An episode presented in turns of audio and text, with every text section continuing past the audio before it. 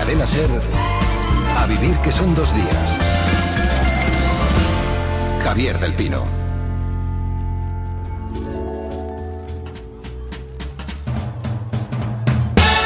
Te reto que demuestres lo que estás diciendo. Hemeroteca, Quique, hemeroteca. Aquí lo dice bien claro. Negro sobre blanco. Diego la mayor. A los números se les hace decir lo que se Eres quiera. un demagogo. Demagogo. Sí, demagogo. Te reto que demuestres lo que está diciendo. Hace falta acción, hechos, no palabras. Pero no ves que estás echando a la gente a la calle. Eso que dices es irresponsable, además de peligroso. No pienso conseguir echar a la gente a la calle con la que está cayendo. No tenemos ocho años. No pienso conseguir. Ocho años, Diego. ¿Qué te dice? Por alusión. Déjame acabar, que ya ningún momento que veíamos son niños de 8 años reproduciendo la visión que tiene el director de cine Rodrigo Cortés de las tertulias y los debates que a diario escuchamos en radios y en televisiones en este país.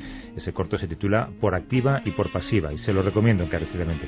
Gervasio Sánchez, buenos días. Hola, buenos días. ¿Qué tiene que ver lo que hemos escuchado con la realidad? Bueno, los niños siempre tienen razón y cuando los niños son capaces de transmitir en un debate lo que pasa en los debates radiofónicos o televisivos, en las tertulias, haya políticos o haya periodistas o haya cualquier tipo de, persona que se dedica a tirarse los tazos a la cabeza, evidentemente están dando un serio correctivo que deberíamos aprender todos, ¿no? A, a saber comportarnos para no hacer el ridículo como se hace tantas veces en lo que se llama tertulias en general. ¿Por qué crees que algunos de estos espacios, por lo menos, han tomado esta deriva? ¿Y qué dicen de la profesión, del periodismo? Bueno, yo creo que hay dos problemas principales. Uno, muchos tertulianos no son independientes, muchos tertulianos están vinculados a correas de transmisión de partidos políticos o de intereses determinados.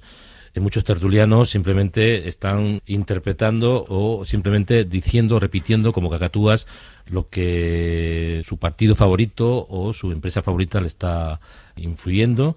Y luego, por otra parte, que los tertulianos no pueden saber de todo. Y hay una, una idea equivocada de creer que cualquier debate que se pueda hacer se puede hacer con los mismos tertulianos. Yo sería partidario de que eh, en un tema determinado, un tema político o social determinado, hubiera especialistas en ese tema y que los tertulianos rayaran por su ausencia. Sobre la evolución de este formato queremos hablar con Godson Toral Madariaga, que es profesor de la Facultad de Ciencias Sociales y Comunicación de la Universidad del País Vasco y durante muchos años periodista en diferentes emisoras de radio. Godson, buenos días. Hola, buenos días. Tu tesis doctoral se titulaba Tertulias, mentideros y programas de radio. Eh, yo sé que a ti no te gustan nada las tertulias. ¿Fue ese el origen de esta investigación?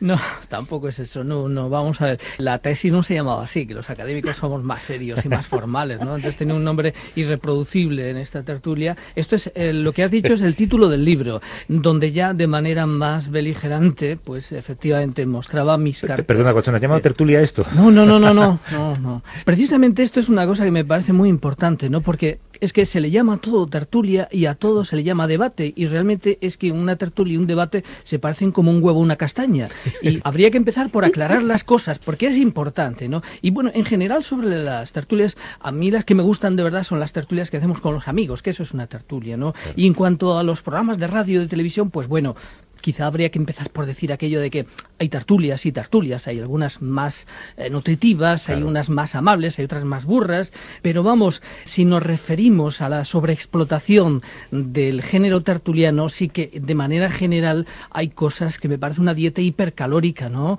Que realmente es muy agradecida para la gente porque es muy emocionante, es muy sencillo y en un pispás te cuentan cómo va el mundo y cómo lo arreglaba yo, pero que el mundo es un poco más complicado y que lo que ocurre es que esta eh, generación de programas lo que ha hecho es liquidar absolutamente o prácticamente eh, de forma absoluta los debates del espacio público en España. Es decir, en España prácticamente no hay debates. En lugar de escuchar las propuestas que tienen nuestros representantes, los responsables de lo que sea, pues escuchamos a unos personajes superpuestos que algunos son muy animosos, otros tienen muy mala leche ¿eh? y que animan mucho el cotarro, pero oye, que esto no es, ¿no? Es decir, habría que diversificar un poco. ¿Cuál es la prioridad, tú crees, en las tertulias ¿Alimentar polémicas o informar y escuchar opiniones fundamentadas de los temas que se analizan? A ver, simplificando mucho y así eh, dicho rápidamente, yo creo que aquí lo que hay es una voluntad tremenda, sobre todo de captar la atención de la gente. ¿No? Estamos todo el mundo con el agua al cuello y con muchas dificultades económicas y también las radios y las televisiones con mucha competencia, de manera que a lo que juegan es lógicamente a que no se les vaya la gente, lo cual es algo que se comprende y es importante. Lo que pasa es que tiene que haber algunas reglas del juego y bueno, que en este caso, este asunto de las tertulias, claro, aquí hay un montón de gente que todos los días nos dice cómo tenemos que entender las cosas que pasan. Eh, hay gente que habla de, de, cualquier cosa sin saber de muchas de ellas y se habla con una ligereza y con una informalidad que es como muy emocionante, es muy agradecida realmente, ¿no? Para el público. Pero vamos, que este es el problema de, del formato de, de tertulia, que justamente ese formato lo que hace es amparar esa ligereza esa irresponsabilidad y luego pues se escucha lo que se escucha y ahora mismo es el monocultivo general en radio y en televisión, vamos. Bueno, y hay tertulias y tertulias, como tú decías muy bien al principio. A mi lado está Miguel Ángel Aguilar, que es tertuliano de cabecera de esta casa, un periodista de referencia para entender la vida política del Congreso de los Diputados y también un buen amigo. Miguel Ángel, ¿cómo estás? Muy bien, muchas gracias, Javier. Eh, ¿Qué te parece ese término que he usado para definirte tertuliano? No, no te lo tomas a mal, ¿no? No, cuando estás en el, en el espacio público tienes que estar cada uno es libre de llamarte como quieras, sí, ¿no? Sí, eso no es no es en absoluto un insulto como a veces eh, te dirige la gente. Eh, además, eh, decíamos que hay tertulias y tertulias, también hay tertulianos y tertulianos. Tú has conocido de todo, ¿no? Sí, sí, sí. Aunque, digamos, la línea de continuidad ha sido mi contribución a algunos de estos programas en la cadena SER, al principio en en Hoy por Hoy, luego en, Hora 25 desde hace muchos años. Pero, en fin, he, he, estado en algún otro lugar. Incluso eh, estuve en la COPE un, un verano. Cosa que desvelas abiertamente. A la vuelta ya no, no quisieron saber nada de mí. Estuve en Telecinco, en Antena 3. Tienes un montón de moscas en tu culata. sí. Te estoy viendo, además te había visto tomar notas en tu agenda Sí. eh, sobre lo que decían nuestros invitados, lo que decía Sí. Gervasio, lo que escuchabas. ¿Qué estabas apuntando? Pues mira, estaba apuntando sobre el tema este de la, la dieta mediática. Hipercalórica. Sí. Ahí hay un libro extraordinario cuyo título ahora mismo se me ha olvidado, de Bernardo Diagnosti, que habla mucho de la dieta mediática. Y claro, al final, en gran parte, somos lo que comemos, en una buena parte, y estamos alimentados de una manera tan deficiente Sí. que eso al final, eso tiene eh, efectos eh, letales sobre la ciudadanía. ¿no? Después, eh, sobre si se debate o se polemiza, yo creo que es verdad lo que acabamos de escuchar de Ochone, que las cadenas o tal, lo que quieren es audiencia. Y la audiencia pues, es un registro, en fin, muy sensible y se tiene experimentado, se tiene observado que conforme la bronca sube, Sí. la audiencia sube. ¿eh? Yo me acuerdo, no sé si te, cuando tú creas que me debo callar, pues me lo dices. O, me lo insinúas, porque la ventaja de la radio es que como los un de- codazo, no te los de preocupes. fuera no lo ven, pues permite el intercambio de señales que no son audibles para el público. Recuerdo cuando te tiraba cucharillas para que dejaras Sí. Esto hace mucho tiempo. Y cuando nuestro amigo Carlos Llamas, que dirigía el programa, hacía unas bolas de papel, las endurecía y me las tiraba porque estaba perfectamente dormido durante el programa. Cosa que ya Y- no te ocurre nunca. Y me, y me hacía preguntas para intentar dejarme descolocado, pero no sabía que yo mantenía siempre un último hilo de conexión Con la realidad. muy débil y eso me permitía salir adelante. Pero lo que te decía es que recuerdo, por ejemplo, en un programa en Telemadrid, ¿no? Pues que había un, un Ignacio Villa, se puede llamar, un Nacho Villa, uno muy tremendo de la COPE, que muy violento en sus expresiones y todo esto, y me sentí francamente mal, ¿no? Aparte de que la disposición de la mesa ya era una disposición falsa, porque ponían en un lado a unos que se consideraba que iban a, a defender unas tesis y enfrente a los otros y al final pues la realidad copia el arte y cada uno acababa saliendo a discutir con una camiseta y dije yo he venido aquí sin camiseta yo he venido aquí sin argumentario, yo he venido aquí a decir lo que me da la gana. Y este intentó meterme en el equipo contrario y no me, y no me presté. Y como lo hizo con cierta violencia, yo tuve una salida más violenta y le dije, Nacho, a ver si me voy a cagar en la madre del arzobispo y la vamos a tener. Bueno, esto se produjo ruido de cristalería, tal y cual, y cuando llegó la publicidad bajaron entusiasmados los del control y dijeron, punta de audiencia, cumbre, y querían poco menos que repitiéramos el numerito, como en el circo a petición del público.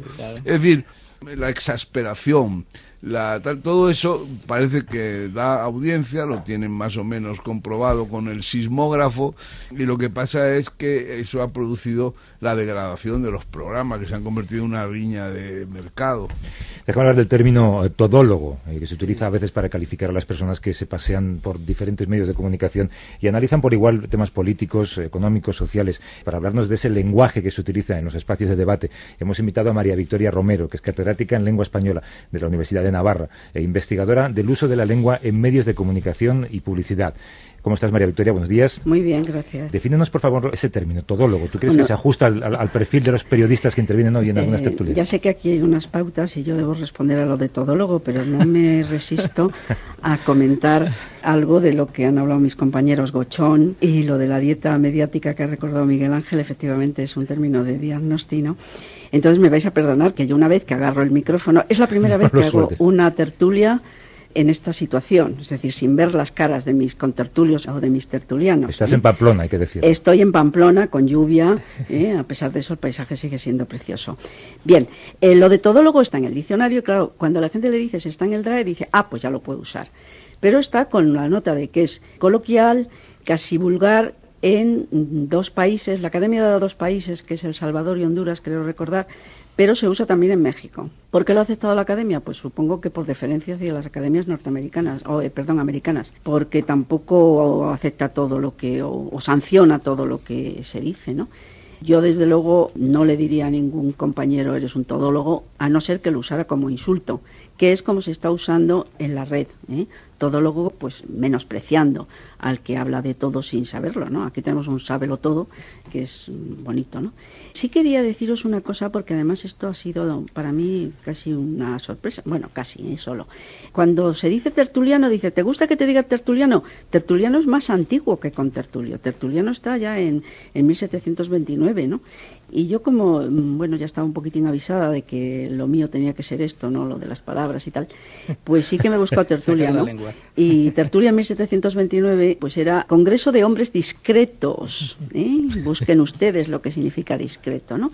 Para discurrir en alguna materia. O sea que eso sería el debate que decía Gochón, pues sí, ¿eh?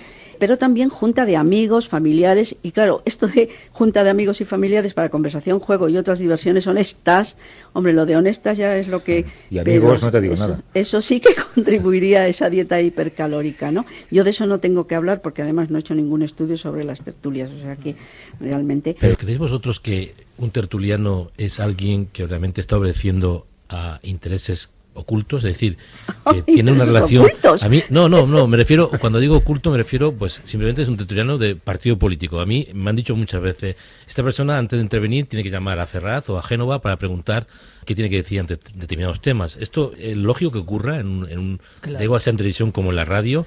Esto es lógico que ocurra. no, yo creo, vamos, previsivamente dice esto no es lógico no sé si es lógico pero desde luego es habitual.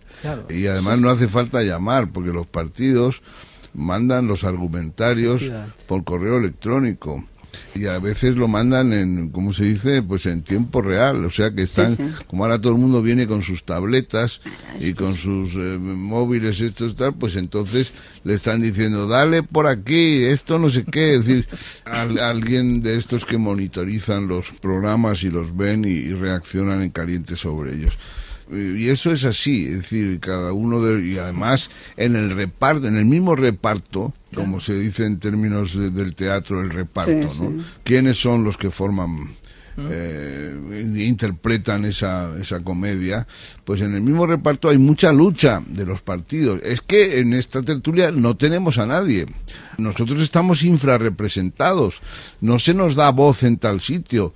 Y esto los jefes de comunicación, y a veces más arriba que los jefes de comunicación de los partidos políticos, están en permanente reclamación de que sus afines saquen la vocecita o la cara en esos programas. Pero Miguel Ángel, ¿no, ¿no te parece que es patético que periodistas como nosotros. ¿No te parece patético que periodistas jueguen a este juego? Pero no solamente los tertulianos como tertulianos, sino los jefes de los programas, los que dirigen los programas, los jefes de informativos, los directores de informativos jueguen a este juego en vez de pues buscar personas que realmente hagan un gran favor a la audiencia? Me parece penoso y me parece también que las cosas no se producen en el vacío, tienen causa.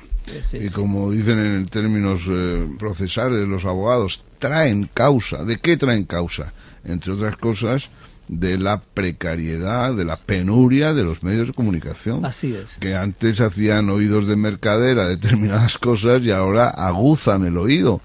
Porque detrás de un consejo o de una reclamación o de una pretensión de un partido político, eso puede venir apoyado porque nosotros podemos conseguir que tal constructora o tal empresa o tal sí, hombre si es que hay que ayudaros si es que estáis muy mal y eso de eso nos vamos a encargar porque precisamente tenemos un encuentro con esta gente y les estamos diciendo que los medios de comunicación no pueden estar, en fin, que hay que ayudarlos, que hay que promoverlos, pero claro, si no, mientras tanto no tenemos nosotros ninguna voz ahí que dé la cara, vamos, o que apueste o, que hable, digamos, en sintonía con lo que aquí se piensa, pues es difícil ayudarlos. Es decir, los argumentos están ya muy, muy afilados y la crisis eh, los hace mucho más punzantes y que se atiendan con mucha más sensibilidad. Gochón, eh, el género de la tertulia radiofónica se inauguró en esta casa, en la cadena SER, con Javier González Ferrari y con Fernando Ónega, que dirigían La Trastienda a finales de los 80. Tú que lo has estudiado, ¿cómo ha evolucionado desde entonces este pues, género? Bueno, a ver, es que de primeras lo que se reveló es que era una especie de bálsamo de Fierabras, una fórmula mágica, ¿no? Porque, caramba, parece que a la gente le encantaba ese ritmo, esa aparente autenticidad, esa sencillez, eh, esa viveza, ese ingenio con el que se expresaban los allí reunidos, que contaban cosas como que los demás no se atrevían o no podían contar o no se escuchaba en otra parte y la gente, muchos oyentes se sentían integrados en una tertulia fantástica. Mm, años después de su origen en esa casa, la mayor parte de, las emisoras de radio trataron de despegarse y de eh, frenar ese ímpetu tertuliano, incluso quitándolo de las programaciones, como ocurrió en la SER.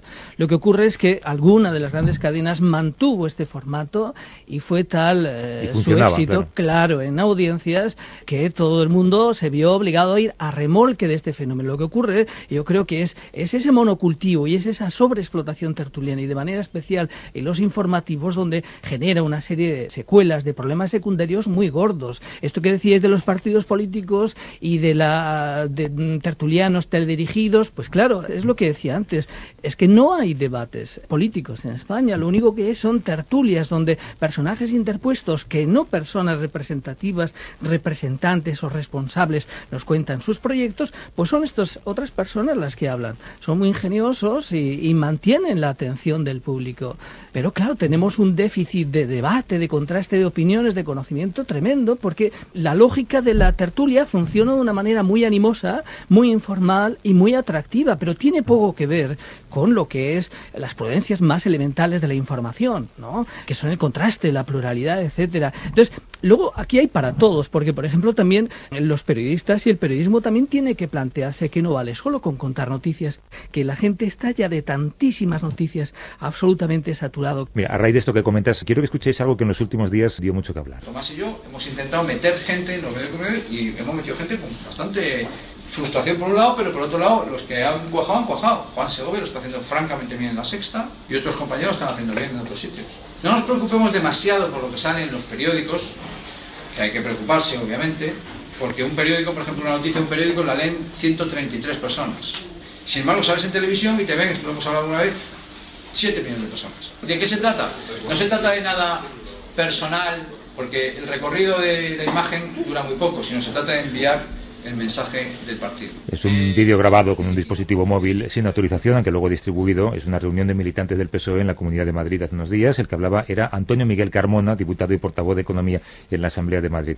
Os pido vuestra opinión. ¿Qué os parece? Él reconoce haber asistido a un debate teledirigido por otro miembro del partido, pero sobre todo habla de esa importancia de que su información esté presente en los medios. Yo, para decirlo pronto y rápido, si hubiera debates donde dieran la cara y mostraran sus opiniones y contrastaran sus proyectos sociales, tanto los representantes políticos como los responsables de todas las instituciones y organizaciones sociales, esto no pasaría. Como sucede que no dan la cara, como sucede que todo el espacio público de contraste y de discusión lo ocupan las tertulias, pues pasa lo que pasa. A mí lo que me parece es que alguien que se llame periodista y juega este juego simplemente debería ser expulsado de este oficio, sinceramente. Me da igual que sea director o sea su director o sea quien sea. Gervasio, yo añadiría una cosa más que también yo soy periodista, mi formación es periodista básicamente y a veces comento con mis alumnos que, como decía Breja hace muchos años ya de esto, ¿no? hay que hacer interesantes los intereses, no basta solo con tener noticias o creer que tienes buenas noticias, hay que contarlas mejor. Y yo creo que ahora mismo el periodismo tiene que también eh, reinventar los modos de llegar, de sintonizar con la gente, porque el personal yo creo que anda muy perdido, está también muy saturado y realmente y en un contexto conversacional, por ejemplo, como el de la radio o los medios audiovisuales, todo aquello de la expresividad, que en la televisión son los gestos, las imágenes, en la radio es el tono, el ritmo, etcétera, todo eso suma y es fundamental también para hacer esa labor de que eh, todo el mundo esté también documentado y sepa lo que hay, que a eso debe contribuir el periodismo, claro está. Sí que quería apuntar algo que a mí me parece muy importante para, no sé si ahora hay un bajón de audiencia, ya lo siento, pero, pero sí me gustaría que no habláramos igual de la tertulias en televisión que de las tertulias en radio, porque las tertulias en televisión cuentan con lo gestual, cuentan con lo kinésico, con las caras, del, el lenguaje corporal de los, de los intervinientes, ¿no? Y entonces ahí mm, ves las caras y ves el desagrado, la ironía, la prepotencia de algunos, ¿no? Pues de todo esto. Y eso la radio no lo tiene, tiene que hacerlo lingüísticamente, ¿no? Bueno, yo creo que los de la radio tienen que gestionar más el silencio, ¿eh? tienen que aprender más formas corteses, o sea, por lengua española se dice, hombre, pero las formas verbales de cortesía no siempre son corteses, ¿no? Entonces, en la expresión, en la forma, pues los contertulios o los tertulianos también tienen que aprender mucho. Lo que estaba hablando Miguel Ángel, pues a mí me hace mucha gracia porque eso de la disposición enfrentada se sigue haciendo, ¿no? Es decir, tú abres una emisora de televisión o un, canal y ves quiénes van a defender una cosa y quiénes van a defender otra. Dices, bueno, pues ya lo sé, ala, me voy de aquí, ¿no?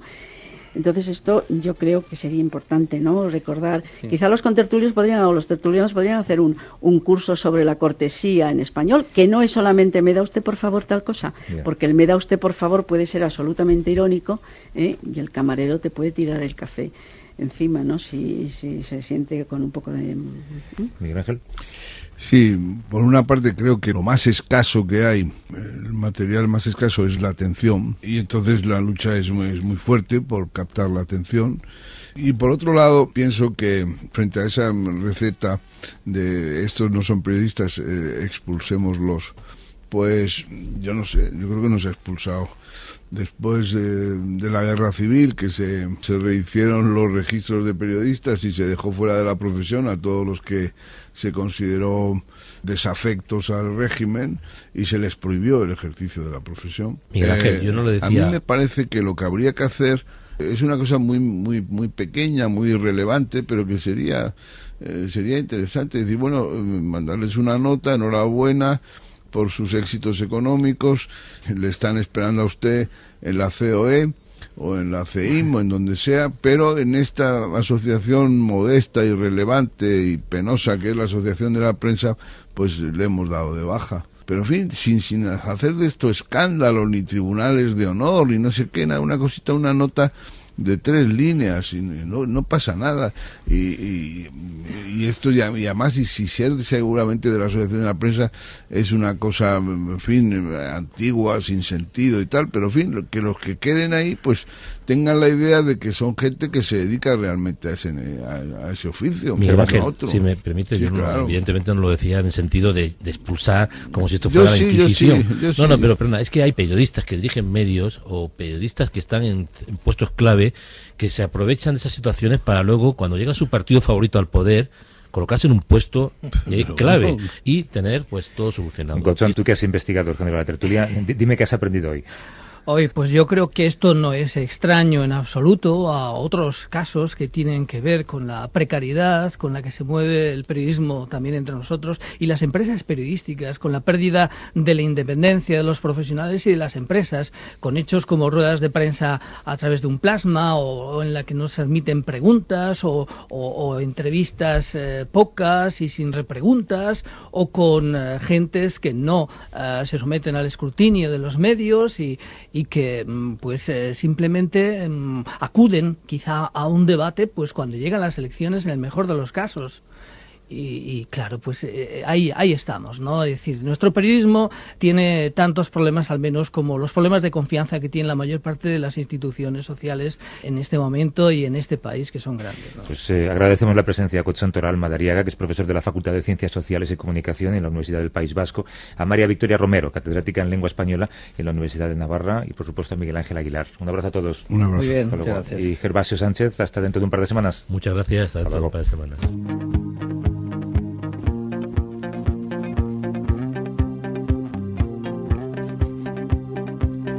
Profesor Miguel Ángel Jimeno nos habla ahora en su blog sonoro La Buena Prensa de una parte de la sociedad que no suele protagonizar las portadas de los periódicos. Si volviera a tener 20 años, volvería a ser periodista.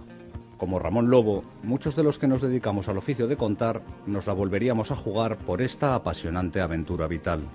Estos días, varios diarios españoles han llevado a sus portadas historias de jóvenes. Un buen modo de sembrar, porque si casi no leen diarios, quizás se deba a que apenas salen en ellos. Ha merecido la pena, decía Marina Gonzalo en la portada de La Rioja.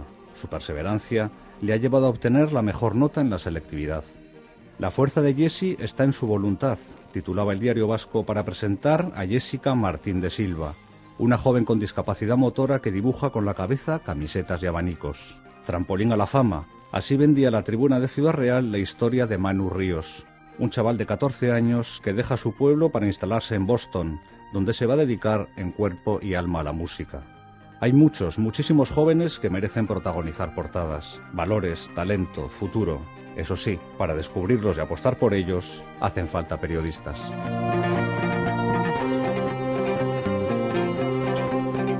A vivir que son dos días. Javier del Pino.